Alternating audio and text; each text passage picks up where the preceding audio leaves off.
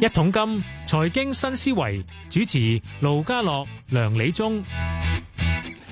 下晝嘅係四點四十三分啊！歡迎你收聽《一桶金財經新思維》，你好，梁理中。係家樓，大 家好。介紹嗰把仁兄把聲好好好好清爽啊，好輕鬆 啊，頭先嗰把係啊， 同個市咧好似有少少好塵喎，好跳嗰脱把喎，樓市係咪？係啊同喂樓市股市都唔差喎。係咯係咯係咯，因為因為去到兩萬九收啦，係咪？嗯啊，但係我都嗱，通常咧，我哋聽我哋節目朋友呢個時間第一個 round 呢段大家段，我哋會講比特幣先。係啊， 係啊點啊？有乜特講咗別？三，我講咗三日啦，已經係。係今日咧，還是比特幣反彈翻上去四萬咯喎。哦，跟住我琴日其實呢樣都由又由我星期一嘅羅家聰啦，到琴日嘅盧楚仁都講話，誒呢期好多人咧，喂跌落三萬就買翻啲，即係好多覺得好似有少少執輸。喂，其實比特幣呢種形勢咧，似唔似樓市啊？喂，都或多或少都反映到咧， 啲人有有錢冇地方放。好啦，咁一陣間我哋會報完價翻嚟，詳細講下咧究竟樓市個形勢點樣啦。嗯嗯好似哇成交係咁上旺啊，據二手旺啊。嗱，個呢個有嗱，通常咧就觀點與角度問題。係啦嗱，既然咁旺咧，反映咗咩咧？A A 一個可能性就係蓄勢待發，下半年創新高。嗯 B 消耗你哋嘅購買力。啊，咁究竟係點咧？我先播一好陣。好，我先講本港股市今日嘅表現先啦。嗱嗱，琴晚升咗四百九十八點，今日再升一半。全日最高位係二萬九千二百六十一，最最後收二萬九千一百六十六，升二百五十五點，升幅係百分之零點八八。同期內地三大指數裏邊呢，係借得深證跌啫，其餘兩個都升。好有趣喎，咁啊升最多嘅上證咧升百分之零點三三，跌最多嘅深證啊咧跌百分之零點三五。喺日韓台方面啦，咁啊係得韓股跌百分之零點零九，即係其餘兩個都升，升最升最多係日經啊，升咗百分之零點三。歐洲開市暫時見到英國股市都升百分之零點二。咁而港股嘅期指現貨月升二百六十一點，去到二萬九千一百五十五點，低水十一點啫。成交張數十三萬八千幾張。國企指數升六十二，去到一萬零八百五十五點。咁今日成交又點呢？繼續啊，一千六百四十二億幾嘅。睇埋恒生科指先，恒生科指都升，收八千零七十二點，升六十八點。咁跟住呢，三十一隻成分股有廿一隻升，藍籌五十五裏邊呢，有四十一隻升。咁當中表現最好嘅藍籌股係海底撈， 升咗半成。跟住呢。金銀孖寶即係銀娛同金沙啦，因為好似有大行話咧，佢哋其實澳門博彩嘅形勢復甦得幾好咁喎，咁所以咧佢哋兩隻咧升百分之三點八去到四點二，最差係邊個？繼續阿里健康咧跌半成。好啦，十大榜第一位咧係騰訊，騰訊升八蚊，收六百一十八嘅，都升百分之一點三。排第二嘅美團升三蚊，報二百七十九個六啊，都升百分之一。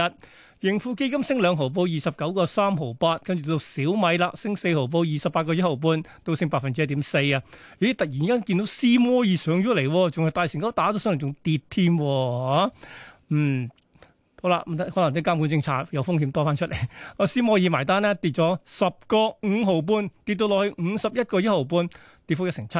阿里巴巴咧升一蚊，報二百零七，跟住係港交所啦，升八個二，去到四百八十二個八，都升百分之一點七。平保升九毫，報八十三個九，又升百分之一。快手，哎呀，快手今朝曾經穿過二百嘅，跌到落一百九十八個半，最後收二百零四個八，跌咗八毫。跟住到比亞迪電子啦，又係臨尾抽咗上嚟喎，升咗一成，嗱最高嘅時候咧升到上五十五蚊，最後埋單升係報五十蚊，都升五個兩毫半啊，升幅一成一啦，即係話五十蚊嘅時候咧兩成幾升幅添㗎。好啦，數完十大睇下額外四十大，好多股票創咗唔係咗高或者係歷史新高，其中包括中行三個一毫七，另一隻復星即係新高嚟啦，六十五個九升咗百分之八，招行七十一個八毫半升百分之一點五。誒回控都唔係咗高位喎，四十九個四喎，跟住回翻啲。另一隻安踏一百五十七個九，跟住又回翻啲。四環醫藥三個四毫八，升咗百分之近百分之九啊。新洲二百零六個八都升近百分之一。最後就係長實集團啦，嗱真係突破五十蚊啦，見過五十個三嘅，咁啊埋單升近百分之一。好啦，梁生，係連長實都上都升喎，係咁啊即係其實無論一手發展商同埋二手市場係咁望先。嗱，係啊，而家睇到個現象咧，就係第一一手發展商就好努力啦，亦都好誒個市場好好熾熱。嗱，通常點解咧？個二手市場誒，如果你一手旺咧，就特別你知咧，發展商啲樓咧，你未必抽到噶嘛。咁地產代理就好有個機遇咧，就會將佢轉介二手市場。因為咧嗱，你佢話你抽唔到嘅話係咧，啦，咁無理你跟住我我翻去諗諗先咧，咁我嗯不如我俾啲二手你睇下係啦，冇錯啦，唔係㗎。咁嗱，點解咧？我成日話，因為嗰個中介嘅角色咧，就係、做個 matching 啊，唔配合。係佢就係由頭想做好生意啫咩？誒哎都唔係，你啊又個結果做好生意啫，但係佢 matching，譬如佢中意依類客，需要依類樓，嗯咁如果誒嗰個市場上一手樓誒依啲樓買唔到嘅，佢中意二手係邊啲近噶嘛？嗯咁當然最後決定都係人客啦。嗱，關鍵在於就係當你一手市場旺嗰陣時咧，你好容易令到嗰個人客買唔到一手樓，買二手樓嗰、個、呃、即係嗰個心理係大啲嘅。你睇到最近有幾個因素咧，就覺得二手市場係旺嘅。嗱，係以後都係嘅。當你啲朋友好耐冇揾你，就喂家樂，我想買樓好唔好唔啊？係喎，佢哋揾你啫唔喎。係即係你個個都係㗎啦。你如果揾我嗰啲就再早少少，我早排已 去經有到人我揾就我。真係開始，去到你嗰啲或者三唔識都問咧，就開始就真係好旺啦。嗯，佢就會問下人嘅意見啦，因為覺得都唔知點個個好似隔離嗰個賣咗話聲咁樣。唔係突然間咁好似好似個個都話，咦唔係啊，你我執哋輸哦嗰啲咧就一定係係係早啲問我嗰個就早啲問 你嘅，但係就我早排已經係報即係申報你嘅，即係有有人問咗我啦已經喂，。我而家想問你，我未有人問咁 你喎。又問係嘛？第二樣嘢咧，啊，我同你就唔係名人啦。如果我同你名人咧，就報紙啊登出嚟㗎嘛，即係哦，嗱呢你邊個個買樓。邊個明星啊買咗樓 係啊啊？喂，仲要係首次買啊！冇錯，啦，即係巴黎呢就咁，你變咗佢覺得呢樣嘢又有一個所謂叫做 touching 啦，亦都個市場有一個咁樣嘅誒趨勢嘅喂反唔應啊係啦。喎，因為呢個都有趣啊。咁啊幾幾間代理啲老細都買鋪喎，咁你點 先？咁呢個咧就咁冇嘅，咁佢都係有權投資噶嘛。係啊，咁就不過香港代理啊，講翻即係講翻呢個公道話，佢就唔係界買貨升值嘅，佢哋都係做代理嘅，所以呢個唔係導致佢都買貨個人嘅投資嚟啫。嗯嗱，反而一個最大因素嘅誒息率都仲係低啦。啊，呢個就係喂，一定但係呢個係息㗎咧，我都想提一提先。但係有隱憂係嘅啊喎，一定有人嘈下嘅喎。係啦啊，你明唔明嗱先呢啊？嗯個關乎啦，嗱，成日都話喂，而家好息低喎。嗱，美聯儲咧，嗱最近都多多都因為通脹都幾高啱啊，係，啊，有底聯㗎儲。即係連嗰個即係巴威爾旗下第一、第係啦二個咧，第一、第二嗰個咧，都話佢睇睇啦。嗱，要睇可能我哋需要即係研究下有冇啲所謂其他應變措施，梗係長期都係舉個例，呢個高通脹嘅話，我哋係咪應該譬如減少買債等等？嗱，當然話。佢未咁快講加息 嘅，但係咧嗱，新西蘭央行今日開完會就話俾你我出年九月我同你加息。喂，而家到出年九月都有一年零啦，係咪？但係佢其實嗰個復甦勢頭幾好嘅。但係因為佢而最家單度俾個俾個期望你嗱咯。佢而家呢係佢而家咧得誒零點二五啫嗯，因為都係好低息嘅，係啦都係新低嚟嘅。但我話出年咧九月我加到去半厘，嗯二零二三年底我加到一厘半。咁即係話其實咧，你唔好以為呢種所謂超級量寬係係啦，永遠冇嘅事嚟錯，㗎。啱啊。嗱，仲有咧，我覺得而家美國誒拜登政府，因為始始終拜登嘅政策係同特朗普唔同嘅。其實嗰啲官員咧，尤其啲技術官員或者個專業官員咧，佢唔能夠唔做嘢㗎，嗯你都唔能夠總統講句就係唔喐嘅。所以我覺得，如果真係美國經濟嗰度有咩大變化咧，你無論喺聯儲局啦，或者財財財政部咧，都一定喺個市場嗰度我有當然回嗱，應你嗰嘅排就覺啊得喂，佢要佢而家即係負債累累，而係家啦加 息佢佢冇數㗎喎。嗱，呢個係咪你嗰個睇法嚟？係啦，咁啊，另外咧就誒一個因素就係失業率啦。嗯咁失業率其實就叫做回落嗱，你而，家講緊香港香喎，港嗰個，但係回落之後都係偏高嘅喎，大家波不知，但係佢回落咗，咁一個好係呢個喜訊嚟嘅。但我想話你知咧，啊另一點就係其實呢個都有趣啊。今年嗰所謂薪酬趨勢嘅調查咧，公務員係。係啦，公務員啦，誒你舊同事啊，阿李聯輝先生，我老師嚟理論嘅。上都好似誒， 你唔好望有得加人工啊！係啦，嗱，咁佢啊，即係好耐冇見佢啦，咁佢又做呢樣嘢，咁啊講出嚟咧就受到好多反應啦。咁你哋公務員嘅話，喂，最好就凍薪啦，係咪啊？嗯，咁但係阿阿李阿李生即係照照講咧，佢照照讀翻出嚟啦。咁睇下到時針成點啦。不過無論點，嗱呢一個本身就唔係一個即係好對個樓市嗰個好正面，因為唔係你喎整年可能你唔係收入加少多。咗嘅喎，假設係啊，都唔正面㗎。其實係啊啊咁就，但係有個正面咧，銀行股價係低到。嗱呢個先我係啊拗爆頭，我哋講講咗好耐啊，幾個禮拜㗎，已經持續咁。啊，咁銀行嘅睇法係點咧？佢真係覺得想做多啲生意啊，其定係覺實得其他一嘢？啊定係銀行難做生意。嗯，點解你無抵押貸款咧？你係俾嗰啲財務機構啊，包括我哋自己都係申報你啦，有都晒係做得好，好好比較上係薄啲啲嘅。人你哋進取啦，係係啦，啊嗯咁有得貸款咧，咁銀行係做好多嘅，你明唔明意思啊？咁同埋咧，你而家仲有銀行買基金啊，唔係容易做嘅，因為成個監管之下嗰、係啊個。係啊係啊係個啊，控即係嗰個叫控制，尤其是嗰個叫做點樣登記啲人啊，係咪嗯哼願意啊？成個機制比以前複雜咗嘅，咁所以咧對銀行嚟嗱哦咁講，啊佢唯一一個比較嗱勝算啲，我就係做按揭貸款。一做按揭貸款你做咗之後咧，你就純粹賺個息息差啊嘛。嗯，就其他成個我哋做下嗰個貸款組合，只要存在得夠大咧，嗯啊就問題不就問題就就可以保障有收益。嗯壞帳風險有限，因為講真，有乜要我咪攞一層樓咯。仲有啊，但係或者咪就之餘咧，你即係銀行嚟講，第一你係俾即係七成按揭嘅，銀嗯行有三年保障，連買咗保險嗰啲咧，基本上咧就保險公司保，咁對對銀行嚟講，佢唔係太擔心啊嗯嘛。喂哦咁你有冇條良緊線？因為佢個所謂股價佢比較鬆嘅話咧，有啲推波助瀾喎。啊，又冇咁講，因為呢個咧佢銀行都係經嗱佢兩類嘅，一類就銀行自己股，嗯一類就係銀行經股價啊公司股。嗯不過有一樣嘢就係，如果咧誒、呃大家留意，如果你要借多過七成嗰啲咧嘅股價咧，都要按揭轉公司同意㗎。係咁之前話講，如果銀行股係鬆咗咧，可能我個底按按揭轉公司都可能睇睇大市後市都係理誒、呃正面啲嘅。嗯嗱，在在呢啲嘢咧係造成最近呢係個二手咧係非常之活躍。係，同埋有我記得幾個月唔少突都破八九千一每個月喎，差唔多仲。有喎，呢、個情況又好得意喎，呢、個情況 咧就政府又樂見喎，點解咧？因為佢想賣居屋啊嘛，哦，居屋因為係通常你賣居屋嗰陣時咧，係喎政府冇理由居屋開始啊嗯唱你係咪啊？攞梗係賣完晒先啦，如果咪到時佢賣埋，咁啊，誒問啲居屋都多人即係多人去研究啦。嗱，我估我有應一該都嗯句想問一問先，嗱嗱，而家當然嚟講係入表認同啲啊啦，但係市場上好多亦都好多二手居屋轉讓都都個價都幾癲下喎。係啊，呢個係一個問題啦。所以咧，我哋想講就係你咁旺嘅市係咪即係有賺冇冇蝕咧？嗯唔係啊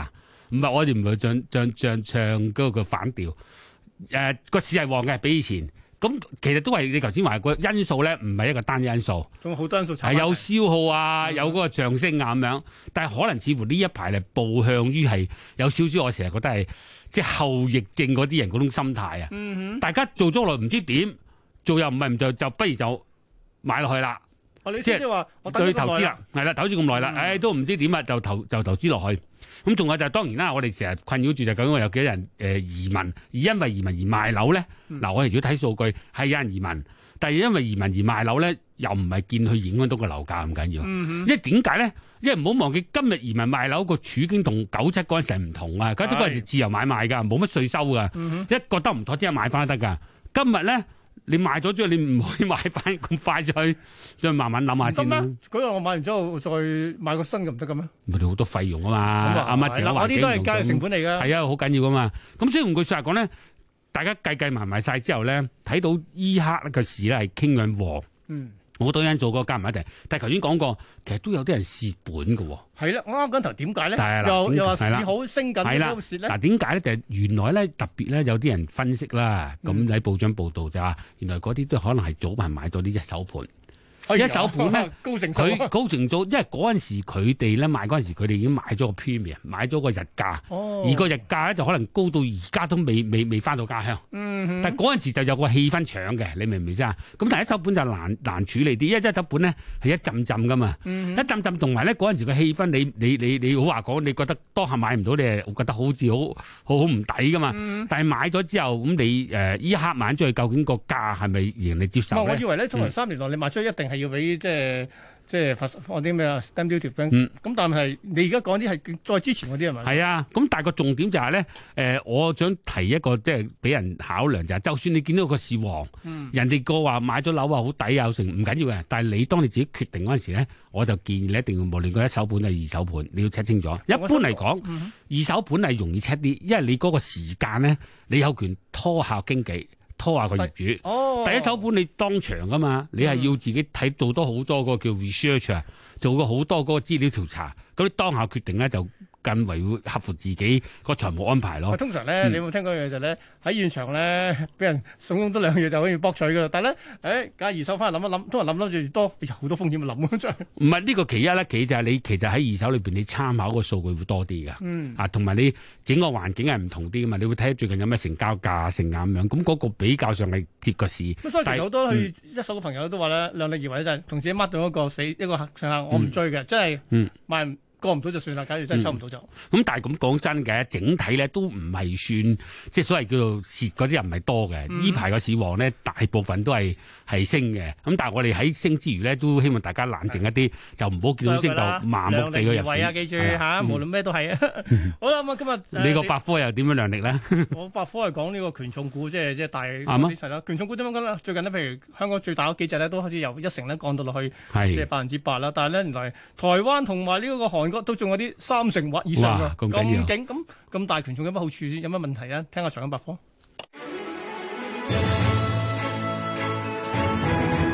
財金百科。權重股估值巨大，指數佔比重，佢嘅股價升跌顯著影響指數嘅變動。另外，權重股通常都有好多相關嘅衍生金融產品，由於有大比例嘅槓桿作用，更加係雙向資金左右指數最有效工具之一。喺台灣最大嘅權重股台積電佔比，今年之內維持喺大約三成左右。結果一隻台積電帶住加權指數一路衝高到一萬七千七百零九點嘅新高，其後回落。資金吸納台積電嘅熱情不斷，相關 ETF 例如大量持有台積電股份嘅元大台灣五十 ETF 資產規模急升，受惠嘅基金投資者超過一百萬人。不過權重過大，亦都有其他嘅問題。根據美國商品交易法規定，任何單一成分股佔指數權重不能超過三成。今年三月，台積電喺台股嘅市值比例超過三成，最高一度超過三成半。依據美國相關嘅規定，台股期貨、小型台指期貨、電子期貨都因為台積電佔台股嘅權重比重超過三成，自四月一號起，美國境內投資者不得交易相關商品，持倉者亦都喺三月底之前平倉。由於美國境內投資者佔相關商品交易比重不到百分之一，實際影響有限。其後台積電佔比回落到三成或以下，海外資金又可以再度吸納。同樣情況過去喺韓國股市都曾經發生，三星佔韓股市值比重曾經超過三成，但係南韓主管機關對此採順其自然嘅態度。美國市場關注權重股左右指數嘅影響力，所以編製指數公司都會將權重股比重嚴格局限於一成或以下。以道指為例，最大權重股係高盛，佔比只有百分之七；納指最大兩隻權重股蘋果同埋微軟都係一成或以下。佢哋喺標普五百指數嘅比例更加只有百分之五左右，但已經係最大權重嘅兩隻股份。